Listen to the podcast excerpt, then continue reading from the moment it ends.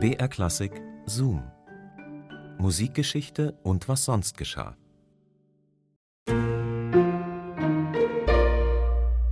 Voll auf die Fresse. Fast jedenfalls. Wenn Georg Friedrich Händel richtig sauer war, dann flogen da die Pauken oder Sängerinnen wurden aus dem Fenster gehalten kein Witz, kann man sich jetzt fragen, was macht ihr eigentlich so, wenn ihr wütend seid? Ich hoffe, ihr habt andere Strategien. Aber erstmal hallo und herzlich willkommen zu unserem Podcast Zoom Musikgeschichte und was sonst geschah. Hier bekommt ihr skurrile Anekdoten und Geschichten aus der Welt der klassischen Musik und jede Woche haben wir eine neue Folge für euch, die wir rauspicken aus dem Radioarchiv von BR Klassik. Ich bin Christine und heute geht's um Georg Friedrich Händel. Der war als Komponist unterwegs bei den Reichen und Mächtigen, aber nicht so als untertäniger Musikbutler oder so, sondern sehr selbstbewusst, respektiert, hochgeachtet und eben auch echt gefürchtet. Und das kam nicht von ungefähr. Viel Spaß beim Hören.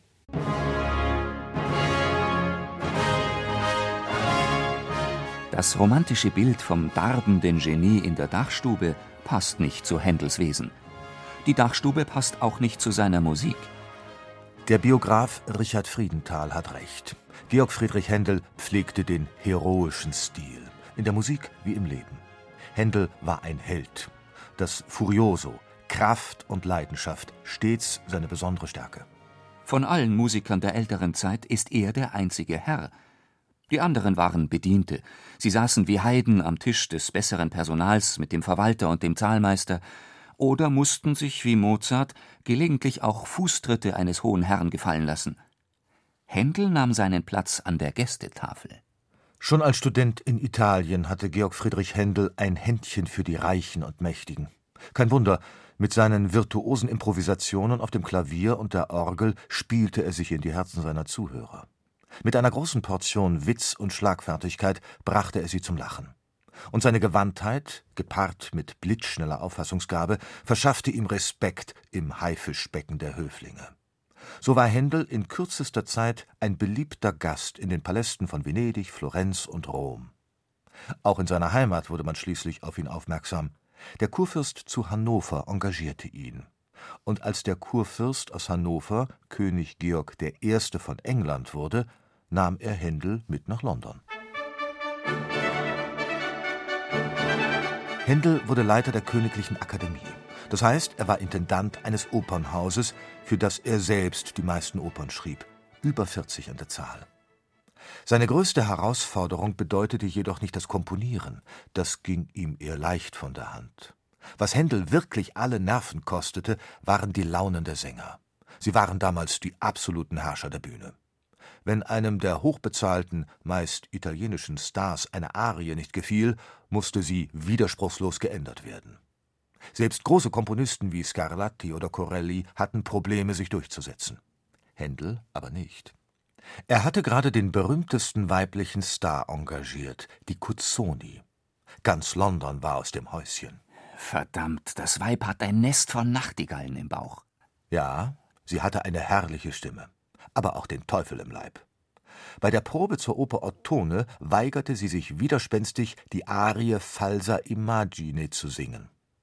Da ergriff Händel sein berüchtigter Jähzorn. Oh, Madame, ich weiß wohl, dass Sie eine leibhaftige Teufelin sind. Aber ich will Ihnen zeigen, dass ich, Beelzebub, der Teufel Oberster bin.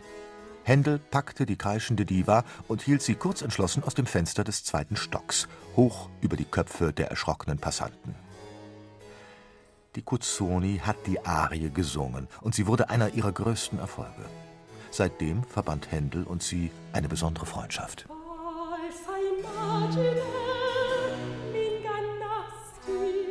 Die Mischung aus Können und Durchsetzungskraft verschaffte Händel auch bei den stets renitenten Orchestermusikern Respekt. Doch kampflos war auch das Orchester nicht bereit, sich unterzuordnen. Die Musiker wussten, dass Händel die Geräusche beim Stimmen der Instrumente nicht ausstehen konnte.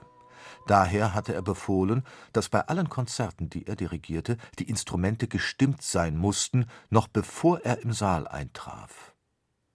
Eines Tages probten ein paar Witzbolde den Aufstand. Bevor das Konzert begann, verstimmten sie heimlich alle Instrumente. Händel tritt auf. Tosender Applaus. Händel dankt mit einer knappen Verbeugung, wendet sich seinem Orchester zu und hebt die Hände. Gespannte Stille. Händel gibt den Musikeinsatz und erstarrt. Eine widerliche Kakophonie von 50 verstimmten Instrumenten schallt ihm entgegen. Wie ein angestochener Stier pflügt sich Händel durch die Orchesterreihen, wirft die Kontrabässe um, schnappt sich eine Pauke und schleudert sie mit aller Kraft nach dem ersten Geiger. Eine athletische Glanzleistung. Beulen und der Sachschaden waren so beeindruckend, dass die Musiker in Zukunft auf solcherlei Scherze verzichteten. Händel konnte in fünf Sprachen fließend fluchen. Er war ein Kämpfer, der ein Leben lang am Ball blieb, um seine Konkurrenten in Schach zu halten. Die einzige Entspannung, die er sich ausgiebig gönnte, war das Essen. Auf diese Weise fügte er seiner Größe auch eine beachtliche Masse hinzu. Mannberg nannten ihn seine Freunde. Damit war nicht nur sein Körperumfang treffend charakterisiert, sondern auch seine Lebensleistung. Und dieser Leistung war sich Händel stets bewusst. Mit königlicher Selbstverständlichkeit nahm er die Vorrechte eines großen Mannes in Anspruch. In seinem Testament äußerte er den Wunsch, in der Westminster Abbey bestattet zu werden, in der Kathedrale der Könige. Ohne zu zögern erfüllte man ihm den letzten Willen.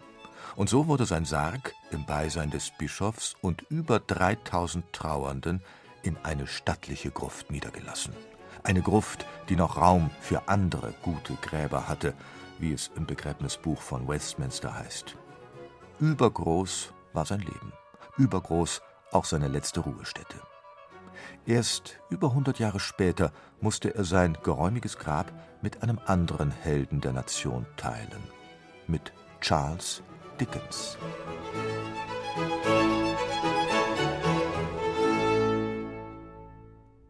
Händels legendäre Wutausbrüche. Das war eine Musikgeschichte über Georg Friedrich Händel, über sein großes Leben, seine fantastische Musik und äh, seine, naja, ich sag mal, beeindruckenden Wutausbrüche. Und geschrieben hat sie Monika Muschler. Zoom, Musikgeschichte und was sonst geschah gibt's immer samstags neu in der ARD-Audiothek und überall, wo es Podcasts gibt. Und ihr könnt uns gerne abonnieren, dann verpasst ihr keine Folge mehr.